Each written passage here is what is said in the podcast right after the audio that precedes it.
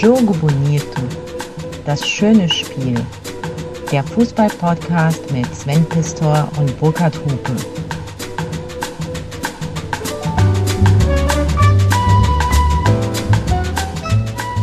Liebe Freunde von Jogo Bonito, es geht wieder los. Wir sind zurück, Sven und ich, der Burkhard, ja, wir sind wieder in Deutschland und Sven steckt gleich wieder bis zum Hals beziehungsweise bis zu den Ohren oder bis zum Haaransatz.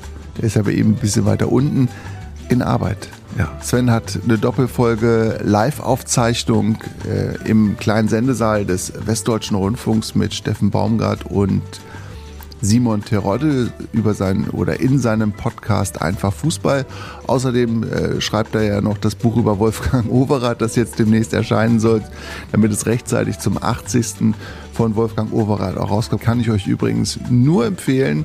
Alleine kannst du nicht gewinnen heißt dieses Werk, das äh, Sven zusammen mit Wolfgang in vielen, vielen Stunden gemeinsamen Gesprächs und Erinnerns äh, zu Papier gebracht hat. Es gibt ein Vorwort von Günter Netzer, Ihr wisst ja wahrscheinlich, dass Netzer und Overath seit vielen Jahrzehnten Best Buddies sind und das spürt man dann auch in diesem Vorwort von Günter Netzer, das ich schon gelesen habe.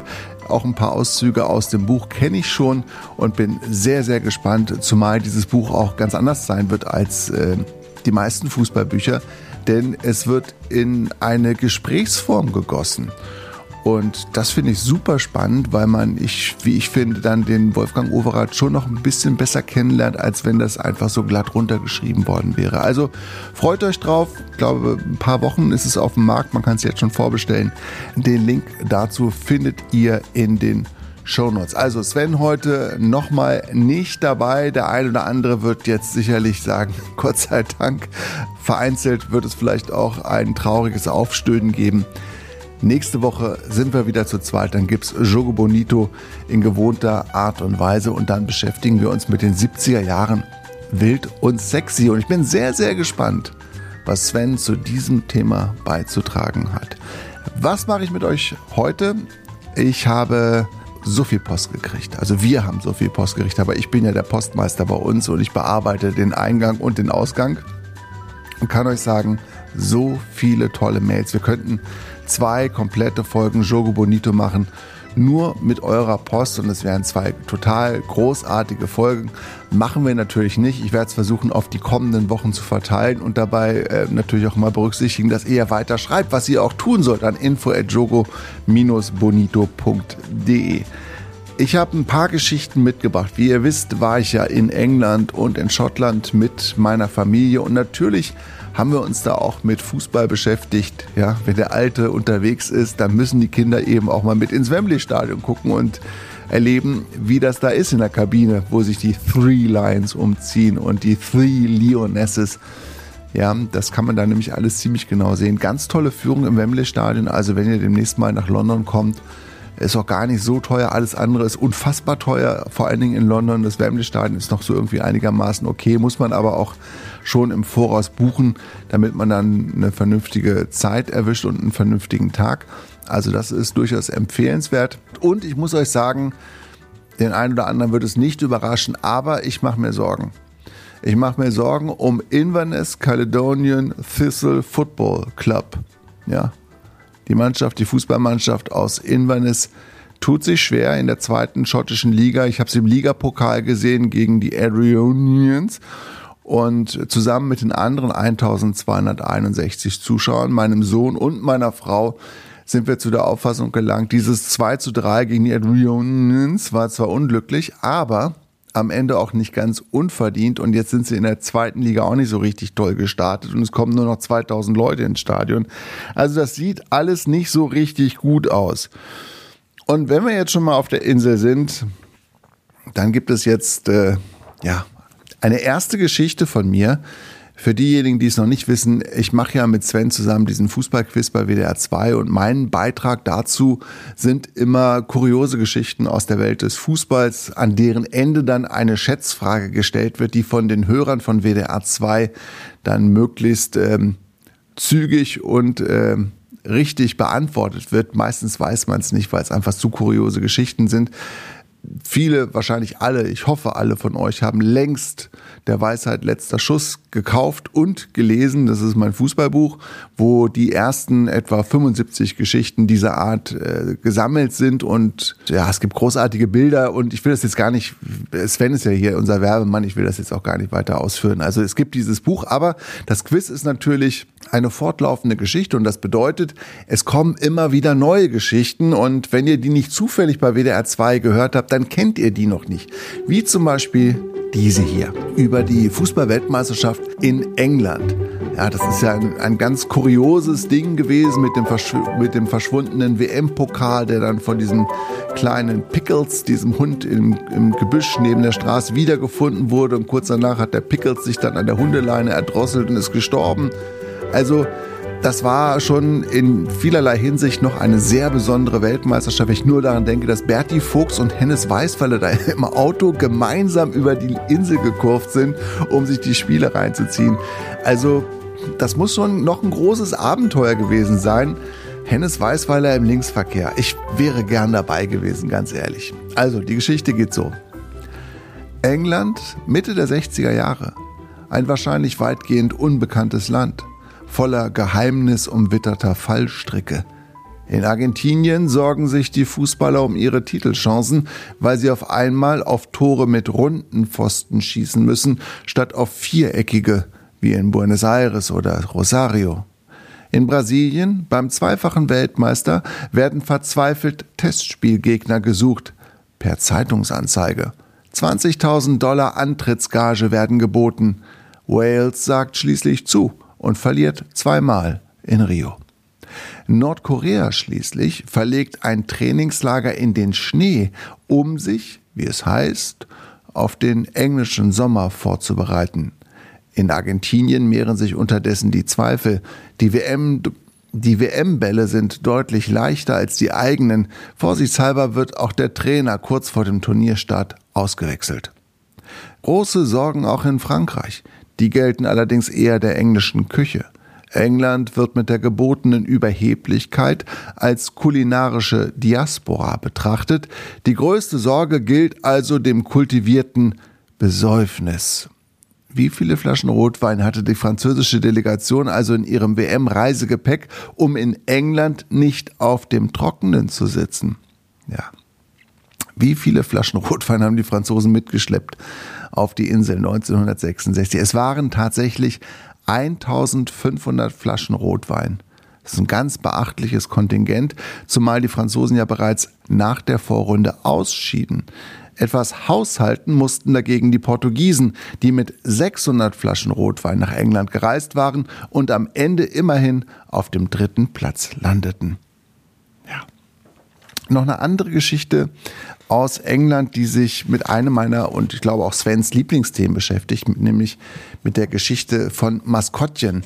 Es gibt auch unter euch Hörer, vor allen Dingen jüngere Hörer, die uns immer mal wieder auffordern, uns doch mit Maskottchen zu beschäftigen. Für eine einzelne Folge wird das äh, nicht reichen, aber Maskottchen werden bei uns garantiert immer wieder mal eine untergeordnete Rolle spielen. So wie jetzt zum Beispiel. Also, das Valley Parade war nie ein Ort der Heiterkeit, was natürlich in erster Linie am FC Bradford lag, der in diesem Stadion eigentlich noch nie etwas Erwähnenswertes zustande gebracht hatte. Vierte oder manchmal auch dritte Liga. Mehr war in der Metropole von West Yorkshire im Norden Englands im Fußball nicht zu erwarten. Und doch kamen die Leute, kamen auch, weil sie Lenny Barry sehen wollten. Denn Lenny war das leibhaftige Maskottchen des Vereins, der sogenannte City Gant, der an den fülligen Clubgründer des FC Bradford erinnern sollte. Bei Wind und Wetter war Lenny mit guter Laune und einer Melone auf dem Kopf, einem Regenschirm über dem linken Arm und einer Aktentasche in der rechten Hand ins Stadion stolziert. Vor dem Anstoß warf er Süßigkeiten in die Menge, rutschte mit seinem dicken Bauch und 110 Kilogramm Lebendgewicht über den Rasen und jeder, dem danach war, durfte später seinen Wanst streicheln. Doch jetzt war Schluss damit. Lenny hatte Melone, Regenschirm und Aktentasche plötzlich, aber für immer zur Seite gelegt. Was war passiert? Nun, Lenny hatte abgenommen. Diabetes. Die Ärzte machten sich Sorgen, er war ja jetzt schon fast 60. Und die neuen Macher beim FC Bradford fanden, dass Lenny jetzt nicht mehr wie der City Gent aussah, dick, gemütlich und lustig. Sie schlugen ihm deshalb vor, in das Kostüm eines Sumo-Ringers zu schlüpfen, um wieder so zu sein wie früher. Doch Lenny hatte das abgelehnt. Wie viele Kilogramm hatte Lenny Barry wohl abgenommen, ehe er seinen Job wegen Schlankheit verlor? Geschichte ist also tatsächlich so passiert und äh, es waren 45 Kilogramm, die Lenny abgenommen hatte. Und wahrscheinlich kamen auch noch ein paar Liter Tränenflüssigkeit dazu, denn Lenny Barry war 20 Jahre lang mit Haut und Haaren das Maskottchen des FC Bradford. Die Rolle des City Gant wurde übrigens nie wieder besetzt. Liebe Leute, Post von euch und es ist so ich meine, ich, wir sagen es ja immer wieder, aber es ist äh, auch immer wieder richtig.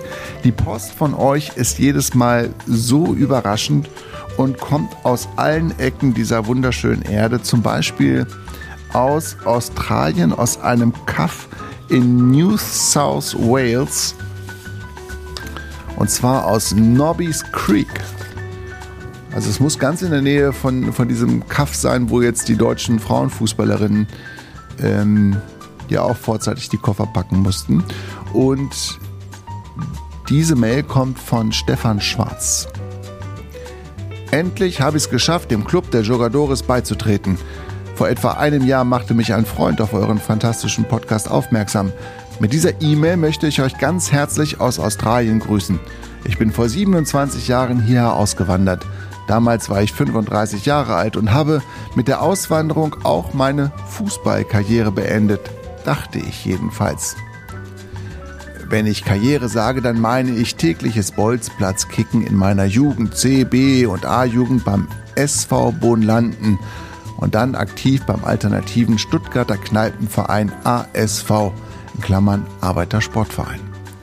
Doch zurück nach Australien. Die ersten Jahre hier waren relativ fußballfrei.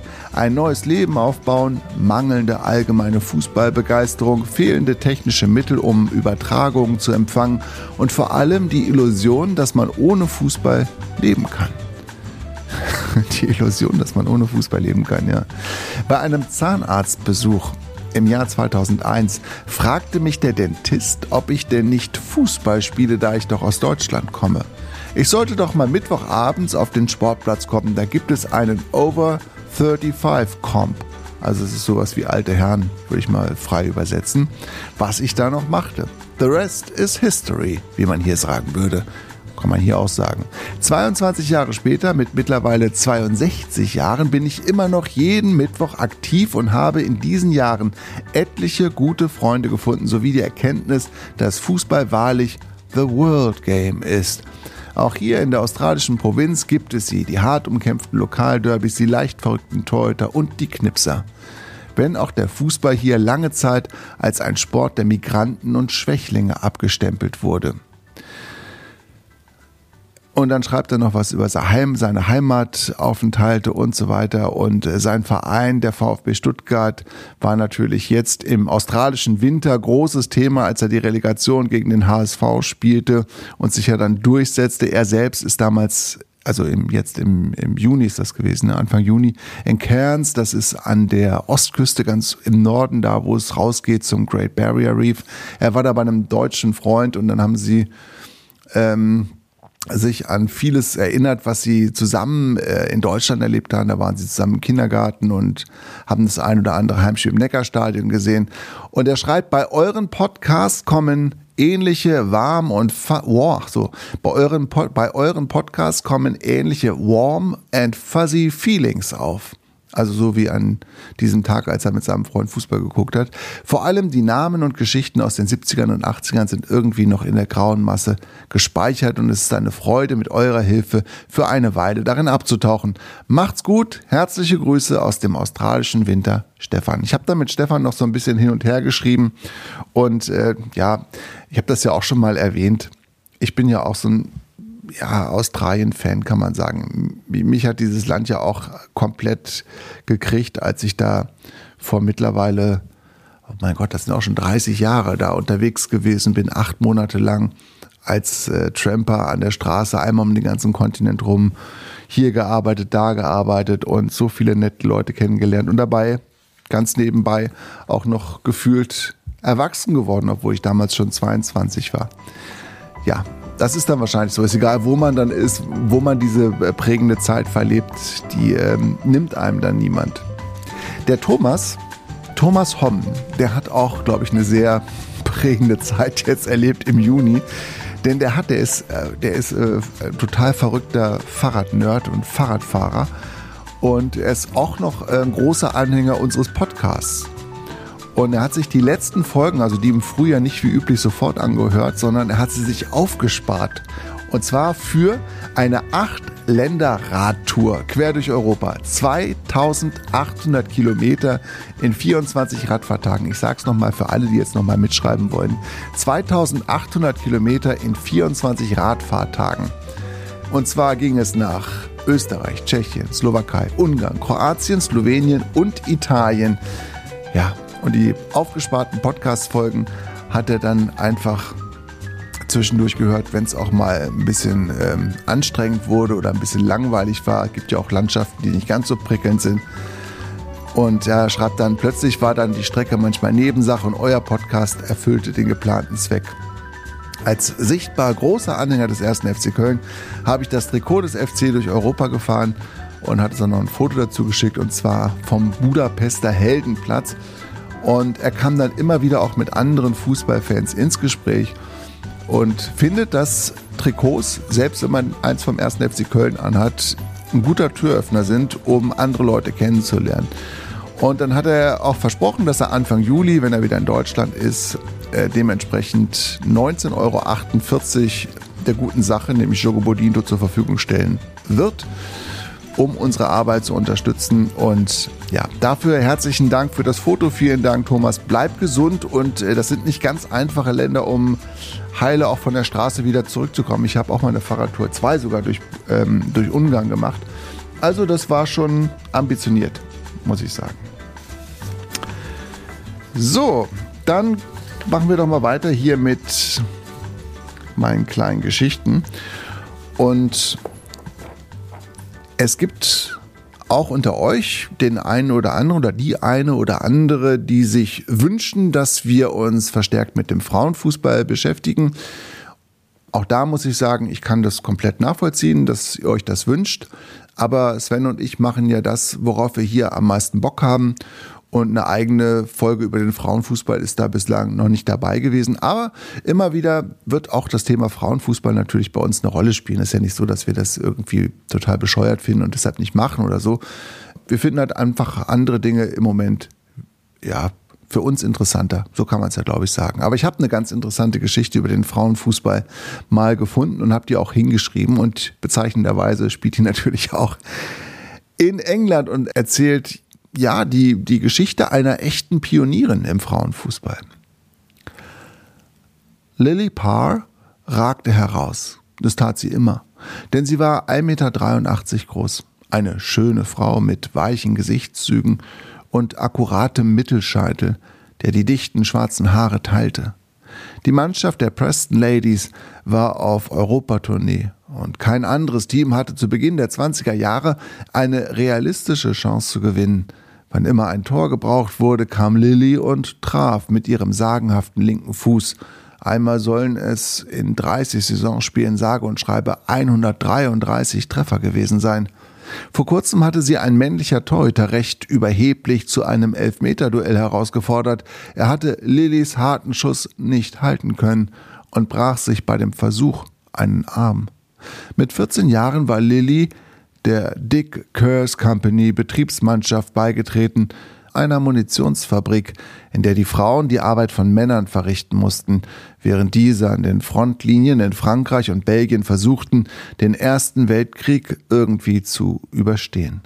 Die Frauen von Dick Cares hatten in ihrer Mittagspause angefangen zu kicken, so wie es die Männer in Friedenszeiten auch getan hatten, und daraus war ein besonderes Team erwachsen, ein Team mit Signalwirkung für andere fußballbegeisterte Frauen in England. Vor allem in Mittelengland gab es nun regelmäßig Frauenfußballspiele, zu denen Zehntausende Zuschauer kamen. Doch als die Männer aus dem Krieg zurückkehrten, wurde auch die Zeit zurückgedreht. Die Football Association untersagte den Frauen in ihren großen Stadien zu spielen, überhaupt sei Fußball kein Sport, der geeignet für Frauen sei. Die Preston Ladies mit ihrer Anführerin Lily Parr wichen also auf Hunderennbahnen aus oder spielten im Ausland. Und während sich der englische Fußballverband entschieden hatte, die Grenzen zwischen Profis und Amateuren komplett aufzuheben, sammelten die Preston Ladies die Eintrittsgelder für wohltätige Zwecke. Erst 1965 löste sich der Verein auf. Wie viele britische Pfund nach heutigem Wert kamen wohl durch die Spiele der Preston Ladies zusammen? Jetzt kommt eine unglaubliche Zahl. Es sollen 10 Millionen Pfund gewesen sein. Noch unglaublicher ist dabei fast der Torrekord von Lily Parr, die erst mit 46 Jahren ihre Karriere beendete und dabei mehr als 900 Treffer erzielte. Ja, also eine Geschichte über die Anfänge des Frauenfußballs. Ja, Kaffee habe ich mir auch gemacht, ist aber schon leer. So, das war die Tasse. Jetzt habe ich sie alle wieder im Schrank und komme zu einem, ich finde, das ist ein Kleinod unter den Geschichten, die ich so habe. Und die erzähle ich jetzt für den Sven.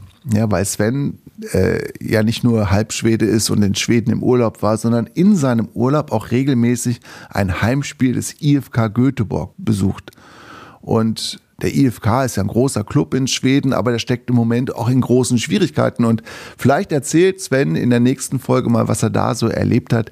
Ich jedenfalls erzähle Sven jetzt und damit euch natürlich auch eine kleine Geschichte über einen Albtraum, den ich als Reporter auch kenne. Dass man nämlich einfach nicht rechtzeitig auf seinem Platz ist aus allen möglichen und unmöglichen Gründen. Also man kann ja im Stau stehen und kommt nicht rechtzeitig zum Stadion oder man muss vorher nochmal aufs Klo oder währenddessen. Es gibt alle möglichen Gründe, warum man äh, entscheidende Phasen des Spiels verpassen kann. Sie nannten ihn Disco, weil er sich ziemlich gut zur Musik bewegen konnte, was den Frauen gefiel, doch das nutzte ihm jetzt auch nichts. Denn Glenn Disco Schiller saß fest. Auf dem gefliesten Boden lag das Stadionheft des Hamburger SV, das sich ausführlich mit dem Finalrückspiel des UEFA-Pokals gegen den IFK Göteborg beschäftigte. Was natürlich wenig überraschend war, denn Glenn Disco Schiller trug ja das Trikot des IFK Göteborg und der Tag des Rückspiels war gekommen. Draußen tobten und tosten 57.000 Menschen. Drinnen tobte und toste nur einer. Sie hatten ihn vergessen. Wie immer war die Startelf vor dem Spiel nochmal gemeinschaftlich aufs Klo gegangen. Erst danach durften die Ersatzspieler. Und weil Glenn Disco Schiller heute nur Ersatzspieler war und sich im Stadionheft festgelesen hatte, war ihm ein wenig die Zeit verloren gegangen. Mit dem Anpfiff hatte der Hausmeister jedenfalls weisungsgemäß alle Türen im Mannschaftstrakt zugesperrt. Auf dem Platz tat sich unterdessen Erstaunliches. Der HSV stürmte, aber der IFK hielt als krasser Außenseiter das 0 zu 0. Im Hinspiel hatten die Halbamateure aus Schweden sogar mit 1 zu 0 gewonnen.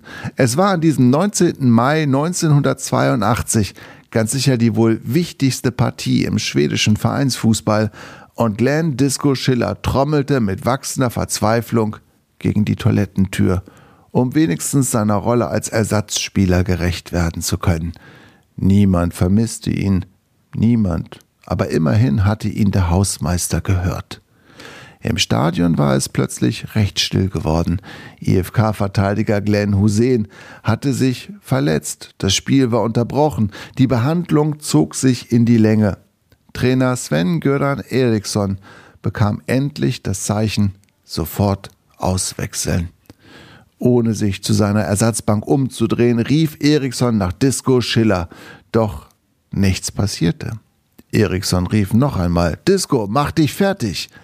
Und plötzlich tauchte der 22-Jährige etwas atemlos neben ihm auf. Eriksson gab ihm einen Klaps und rief noch, Du weißt ja, was zu tun ist. Später sagte Disco Schiller in einem Interview, ich war nicht aufgewärmt, nicht vorbereitet, gar nichts.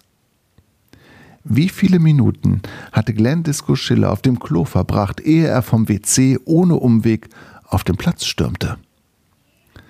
Glenn Schiller wurde nach 18 Minuten vom Hausmeister befreit und in der 19. Minute eingewechselt. Er machte eines der besten Spiele seiner Karriere und feierte am Ende einen 3 zu 0 Erfolg im Hamburger Volksparkstadion.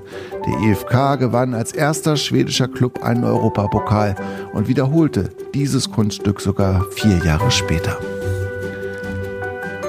Ja, Disco Schiller. Ich finde äh, den Spitznamen finde ich einfach super cool, oder? Glenn Disco Schiller. Alles klar, ich bin Glenn Disco Schiller. Ich bin Volker Fabian, sagt der Volker Fabian. Und er hat uns auch geschrieben. Und zwar aus Brasilien, wenn ich das hier richtig äh, überblicke.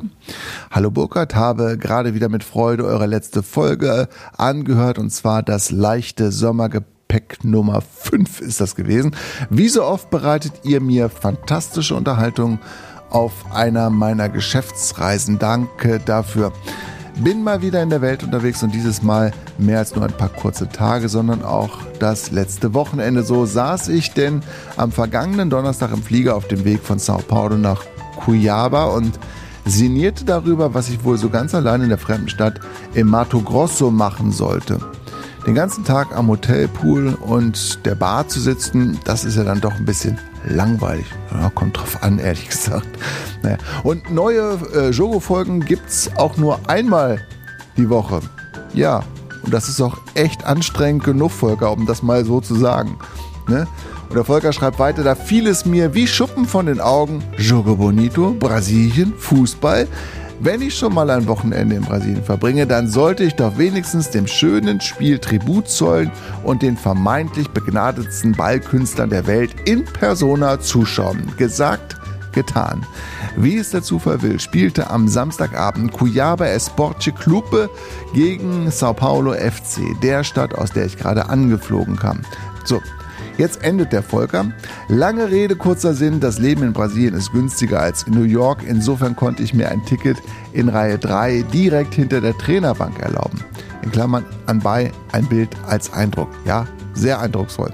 Was soll ich sagen? Das schöne Spiel im Land des schönen Spiels ist auch nicht nur zum Zungeschnalzen. Viele Nicklichkeiten, theatralische Faller, zwei fragwürdige VAR-Elfmeter und knapp zwölf Minuten Nachspielzeit. Das Gras ist nicht immer grüner auf der anderen Seite. Cuiabá gewann mit 2 zu 1 und ich kann Live-Fußball in Brasilien schauen, von meiner Bucketlist streichen. Insofern schöne Grüße aus der Jogo Bonito Heimat in die deutsche Heimat. Genießt den Rest der Sommerpause. Vielleicht geht ja was bei den Frauen in Australien und Neuseeland. Diese Mail ist also schon mindestens drei Tage alt. Die Antwort ist bekannt. Nein, es ging nichts. Wir könnten darüber auch mal eine Jogo-Folge machen, was eigentlich mit den deutschen Nationalmannschaften los ist. Und ähm, machen das aber nicht, weil wir ja Spaß haben wollen. Hier bei Jogo Bonito. So. Nächste Mail kommt von Stefan Moxala Geppert. Und der schreibt vor allen Dingen mir, weil ich mich ja in einer längeren Geschichte erinnert habe, wie das 1978 gewesen ist, als Gladbach-Fan und äh, die Kölner den Gladbachern dann den Meistertitel äh, unter, unter der Nase weggezogen haben durch ein besseres Torverhältnis von drei Treffern. Und ich glaube ja bis heute, dass das nicht mit Rechten, aber das habe ich ja schon erzählt. So, jetzt kommt der Stefan. Lieber Burkhard, mit viel Freude habe ich deine Folge zur verpassten Meisterschaft der Borussia 1978 gehört. Ich selbst war damals ebenfalls elf und habe mich zum Ende der Saison 77-78 erstmals mit der Bundesliga beschäftigt. Mangels familiärer Fußballsozialisation habe ich mich dem an der Tabellenspitze befindlichen FC zugewandt, so wie es heute neue Fans mit dem FC Bayern machen. Auch ich konnte mir damals nicht vorstellen, dass ich die bis dato letzte Meisterschaft des FC erlebte, genauso wie du ein Jahr vorher mit der Borussia. Bis heute bin ich treuer Fan des FC, auch in den viel zu vielen Zweitligaspielzeiten. Diese Dramatik im Herzschlagfinale damals war kaum auszuhalten. Ich konnte deine Schilderung so gut nachvollziehen, allerdings hatte ich das bessere Ende für mich. Heute lebe ich mit einer Frau zusammen, die im Sauerland die Schalke-Sozialisation erfahren hat und bis heute lebt auch wenn ein großer Teil ihrer Familie zum Leidwesen der anderen Borussia zugetan ist. Unsere Tochter hält es ein bisschen mit beiden, dazu etwas mit dem heimischen SC Paderborn, aber ihr Herz gehört den Frauen des FC Chelsea. Sie selbst spielt aktiv bei den B-Juniorinnen eines lokalen Vereins und ist mittlerweile ein wandelndes Lexikon des Frauenfußballs. In Erinnerung an das denkwürdige Saisonfinale leiste ich gern einen Beitrag zum Club de Jogadores. Natürlich 19 Euro 78. Ja, und da kann man doch jetzt an dieser Stelle einfach sagen, es ist ja nicht so furchtbar kompliziert, einen Podcast zu machen und mit irgendwas anzufangen. Da kann ich doch jetzt mal die Tochter von dem Stefan Mokzala, ich hoffe, ich spreche das nicht völlig verkehrt aus, sie ermuntern, doch mal darüber nachzudenken, einen Fußballgeschichtspodcast im Frauenfußball anzubieten. Den gibt es, glaube ich, nämlich noch nicht. So, wie machen wir weiter? Wir machen weiter mit. Ich habe so viele und weiß aber, dass ich jetzt schon wieder. Was sagt die Zeit? Ich muss gerade mal kurz auf die Zeit gucken. Die Zeit sagt mir, ich bin schon mal über einer halben Stunde. Aber da ich ja dem ähm, Sven ja heute ein bisschen den Arsch rette, mache ich heute natürlich komplett, was ich will. Und ich möchte euch, ich habe so, so eine tolle kleine Geschichte aus dem Baskenland gefunden. Ich bin ja mittlerweile wirklich ein, ich bin total interessiert an der Geschichte des Baskenlandes, weil ich ein ganz tolles Buch über das Baskenland lese. Patria heißt es. Und äh, das ist wirklich total spannend. Da geht es um zwei Familien, um, um die Einflüsse und Verwicklungen der ETA, also der baskischen Untergrundorganisation, wie diese Terrororganisation das Leben im Alltag äh, beeinträchtigt hat und wie es Familien gespalten hat und so weiter. Also wirklich unglaublich spannend. Ein, ein ganz spannendes ähm, Fußballkapitel habe ich zum Baskenland auch gefunden. Und das hat mich dann irgendwie auch an das Wunder von Bern erinnert, also an den, an den Spielfilm von Sönke Wortmann. Denn da gibt es ja eine Szene, in der Anhänger von Rot-Weiß Essen auf die Ankunft ihrer Brieftauben warten. Erinnert euch? Da sitzt dann der Kleine oben unterm Dach und wartet darauf, dass die Taube äh, ankommt, die das Endergebnis vom Aachener Tivoli bringt. Und diese Art der Nachrichtenübermittlung, die es im Ruhrgebiet tatsächlich in den 50er Jahren, ähm, das war, ich will nicht sagen gang und gäbe, das gab es eben, das gab es eben auch im Baskenland, und zwar in Bilbao. Wie immer wurden die Tauben in rot und weiß gestrichenen Körben ins Estadio San Mamés getragen. Jenes Stadion also, das die Anhänger von Athletic Bilbao ehrfürchtig La Catedral nannten. Die Kathedrale war wie fast immer voll besetzt, denn es stand ja das Viertelfinal-Hinspiel um den spanischen Pokal gegen Celta de Vigo an. Und außerdem gab es im Frühjahr 1947 noch keine andere Möglichkeit, ein Heimspiel von Athletic Bilbao live zu verfolgen, auch nicht im Radio. Die Tauben gehörten der Lungenklinik von Santa Marina, und deren Patienten meist zu den ärmsten Teufeln der Stadt. Athletik wollte diesen Menschen ein bisschen Freude schenken und hatte deshalb den Nachrichtendienst per Brieftaube etabliert. Pido Geinzer, einer der Fußballhelden jener Zeit, erinnerte sich später so: Jedes Mal, wenn im San Mames ein Tor fiel, wurde der Treffer mit Spielminute und Torschützen auf einem Zettel notiert, eingerollt, in den Ring einer Brieftaube gesteckt, die dann sogleich in den Himmel über dem Stadion aufstieg, um zum Taubenschlag der Lungenklinik zu fliegen. Am 18. Mai 1947 dürften das Personal und die Patienten der Lungenklinik allerdings ihren Augen kaum getraut haben, denn es kamen recht viele Tauben angeflogen und fast immer lautete die Botschaft Tor durch Geinzer. Wie viele Treffer also erzielte Piro Geinzer im Pokalviertelfinale gegen Celta de Vigo? Es waren acht Tore. Athletic Bilbao gewann mit 12 zu 1, zog dann allerdings im Halbfinale gegen Real Madrid den kürzeren.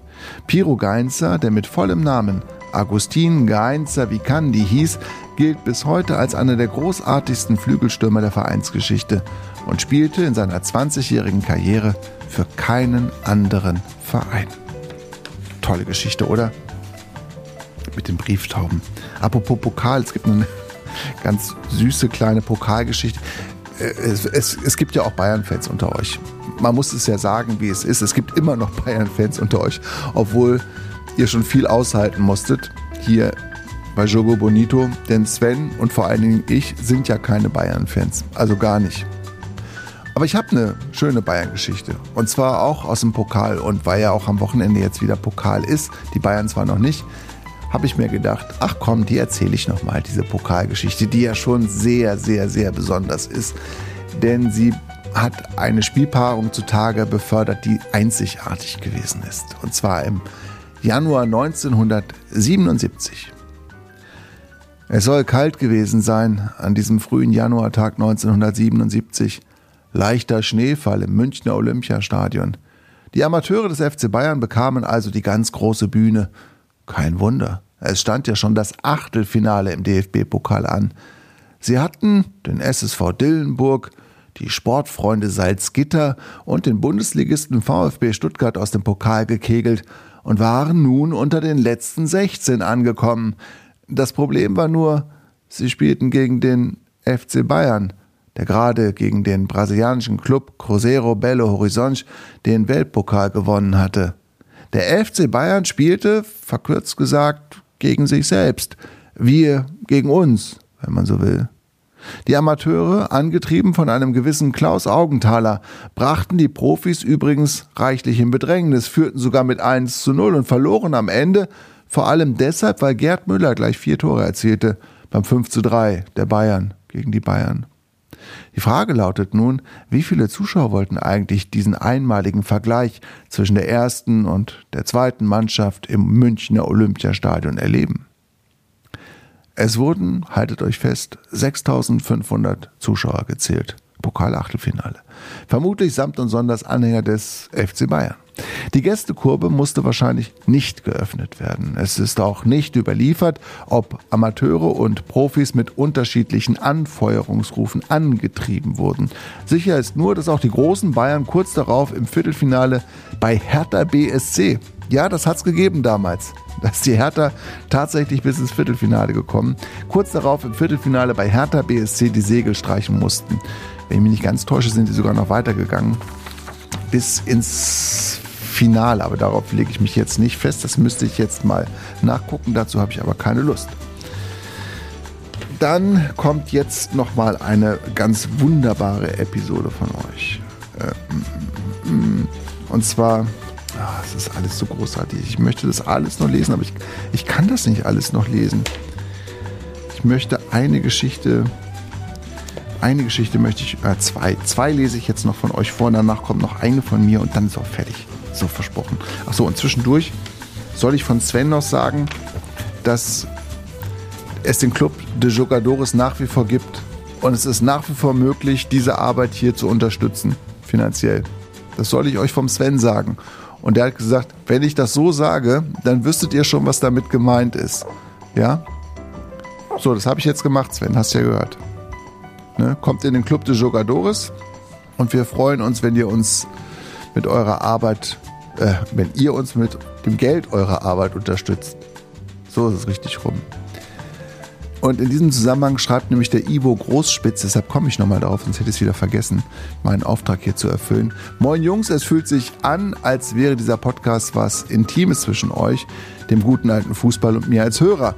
Bitte bleibt genau so und bitte, bitte keine Werbung. Das würde die ganze Atmosphäre kaputt machen, wenn ich mir drei Minuten lang etwas über den neuesten Fitness-Shake oder das allseits bekannte Zuckerwasser anhören müsste.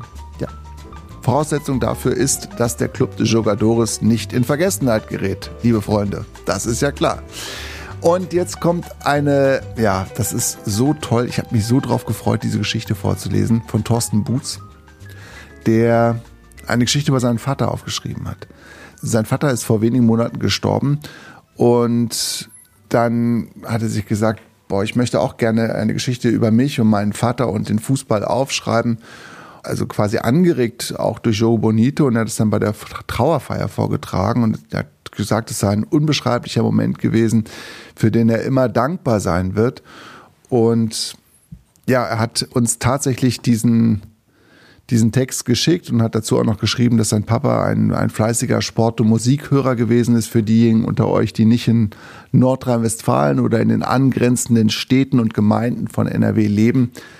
Sport und Musik äh, war die große Fußball-Kultsendung in den 60er, 70er und 80er Jahren, moderiert von Kurt Brumme und dessen Nach-Nachfolger ist ja der Sven. Ja, also früher hieß es Sport und Musik, heute heißt es Liga Live. Ja, die Geschichte also von Thorsten über seinen Vater, der den wirklich tollen Vornamen Rehmt trug. Das beste Spiel heißt die Geschichte. Ich saß mit meinem Vater im Wedau-Stadion auf der Haupttribüne. Es war der 24. November 1996. Der MSV spielte gegen den VfB Stuttgart. Bundesliga, erste Bundesliga, was sonst? da, wo unser MSV hingehörte. Ich weiß nicht mehr, warum wir an diesem Tag auf den teuren Plätzen saßen, direkt bei den Radioreportern. Gut möglich, dass ich ihm die Karte zum Geburtstag schenkte. Er mochte die guten Karten, auch wenn wir sie uns nur in sehr seltenen Ausnahmefällen leisten wollten. Luxus, teure Plätze, das war nicht unser Ding. Oder vielleicht eher, es war nicht mein Ding. Denn Papa fühlte sich dort bei den Meckerrentnern immer sehr wohl, da wo man trotz Tatanbahn im alten Wedau-Stadion gut gucken konnte. Als Papa 1961 nach Duisburg kam, spielte der Meidricher SV in der Oberliga West mit Preuß, Nolden, Danzberg, Heidemann. Trainer war Willi Multhaup, damals in der höchsten Spielklasse. Es ist nicht überliefert, ob er jemals an der Westender Straße ein Spiel geschaut hat. Ich vermute nicht. Aber mit Gründung der Bundesliga 1963 und dem Umzug in das neu erbaute Wedau-Stadion erwachte sein Interesse am MSV Duisburg, wie der Verein von nun an hieß. Ein großer Fan, ein unbedingter Unterstützer war er sicher nie, aber die Bundesliga verfolgte er geradezu gewissenhaft. Am Radio, in der Sportschau und von Zeit zu Zeit im Stadion. In meinen ersten Lebensjahren wohnten wir am Bahndamm 16, ganz oben, direkt am Stadion, 200 Meter Luftlinie. An Spieltagen war unsere Straße abgesperrt, keine Zufahrt für Besucher, nur für Anwohner. Und der MSV spielte erstklassig, denn ganz offensichtlich war der Fußballgott kein Aachener obwohl die Alemannia mit Gründung der Bundesliga den Vorzug vor Meidrich hätte erhalten müssen, spielte der MSV von Beginn an ganz oben mit und wurde direkt in der ersten Saison deutscher Vizemeister. Der größte Erfolg bis heute. Als ich 1969 geboren wurde, flogen die Amerikaner zum Mond. Die ersten Rechner des Apranet wurden verbunden und der MSV wurde Zwölfter in der Liga. Im besagten November war Duisburg 15. Stuttgart reiste als Tabellenerster mit seinem magischen Dreieck an. Mit Balakow, Bobic, Elber und Trainer des VfB war Jogi Löw. Markus Merck pfiff die Partie und Giovanni Elber erzielte nach einer Minute bereits das 0 zu 1. Das gibt heute eine Packung, keine Chance. Alles wie immer, nur schlimmer. Papa und ich wären beinahe aufgestanden und heimgegangen. Papa hatte immer die Tendenz, etwas früher abzuhauen, aber für mich war das Zeitlebens ein Unding. Das macht man nicht. Mitgehangen, mitgefangen, mit verloren. Man weiß ja nie, was noch kommt. Also blieben wir.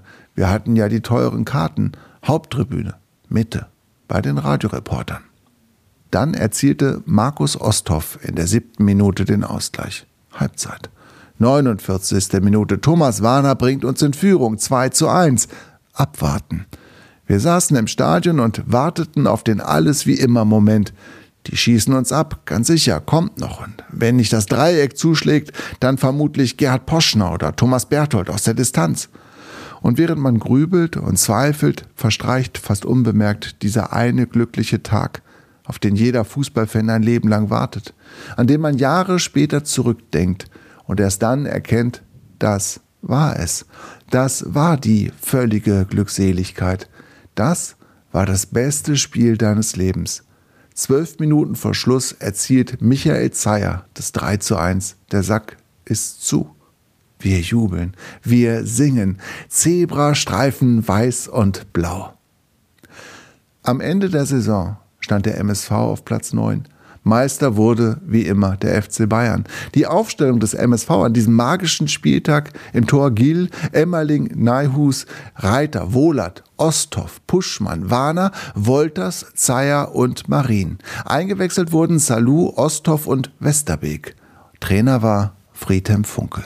Besucher 20.000 und ich und mein Vater. Möge der Himmel für dich Streifen tragen, Papa.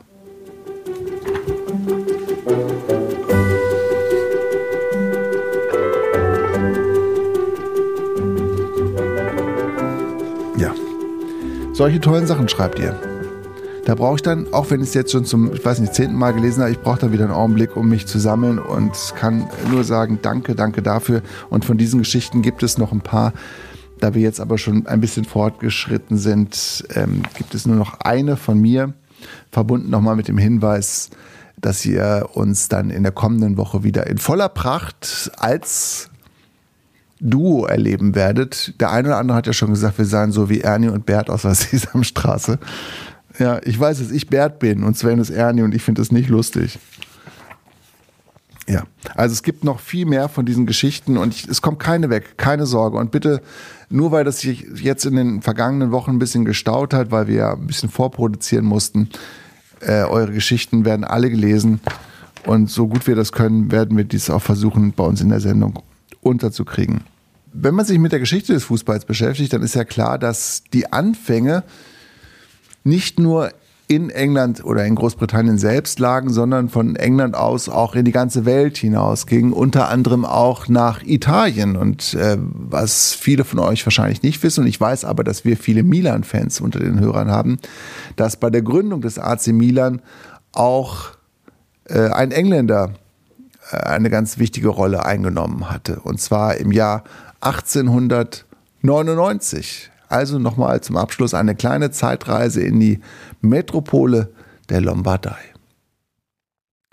Herbert Kilpin hatte Sehnsucht nach seiner Heimat Nottingham, vielleicht auch nach seinen neuen Brüdern und Schwestern, ganz sicher aber nach dem Fußball.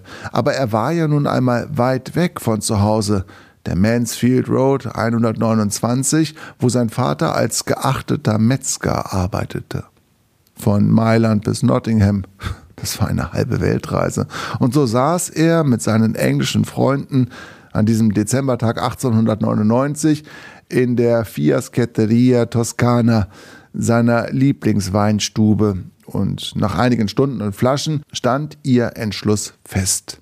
Wir gründen einen eigenen Fußballverein und nennen ihn Mailänder Fußball- und Cricket Club. Und die Farben sollen rot und schwarz sein rief Herbert Kilpin beschwingt, rot für das Feuer und schwarz für die Angst, die unsere Gegner vor uns haben werden. 17 Monate später war die Associazione Calcio Milan, wie der Verein von nun an hieß, zum ersten Mal italienischer Meister. Herbert Kilpin war ja Anführer und als solcher stand es ihm zu, im eigenen Stadion hinter beiden Toren ein kleines Loch zu graben, in denen er zwei Whiskyflaschen deponierte. Wann immer die Gegner ein Tor erzielten, genehmigte sich Kirpin einen tiefen Schluck gegen den Schrecken, wie er sagte. 1901 in einem Spiel im Negretto-Pokal beim kleinen FC Casteggio blieb Kirpin allerdings trocken, denn die Sache war recht eindeutig. Torhüter Davis hatte sich in weiser Voraussicht noch nicht einmal umgezogen und stattdessen einen Stuhl vor sein Tor gestellt, aus dem er, mit einem Strohhut vor der Sonne geschützt, das Spiel des AC Milan kettenrauchend beobachtete. Irgendwann klagte er Kapitän Herbert Kilpin seine Langeweile und bat um Erlaubnis, am Spiel teilnehmen zu dürfen. Kirpin gab diesem Anliegen statt und tatsächlich erzielte der Torhüter kurz darauf einen Treffer und markierte damit den Endstand in diesem ungleichen Duell. Bis heute sagt man, es sei das erste Feldtor überhaupt eines Torhüters in Italien gewesen. Wie hoch also gewann Milan an diesem Nachmittag 1901? Ja, der eine oder andere von euch wird es nicht wissen. Milan siegte mit 20 zu 0. Herbert Kirpin, der Gründungsvater des AC Milan, feierte drei Meisterschaften mit seinem Verein, ehe er recht früh an den Folgen seines ausufernden Alkoholkonsums verstarb. Vor ein paar Jahren wurde sein Grab von einem italienischen Historiker entdeckt. Der AC Milan gab eine Umbettung der Grabstätte in Auftrag und ließ Herbert Kirpin ein zweites Mal bestatten. Dieses Mal standesgemäß auf dem prachtvollen Cimitero Monumentale di Milano.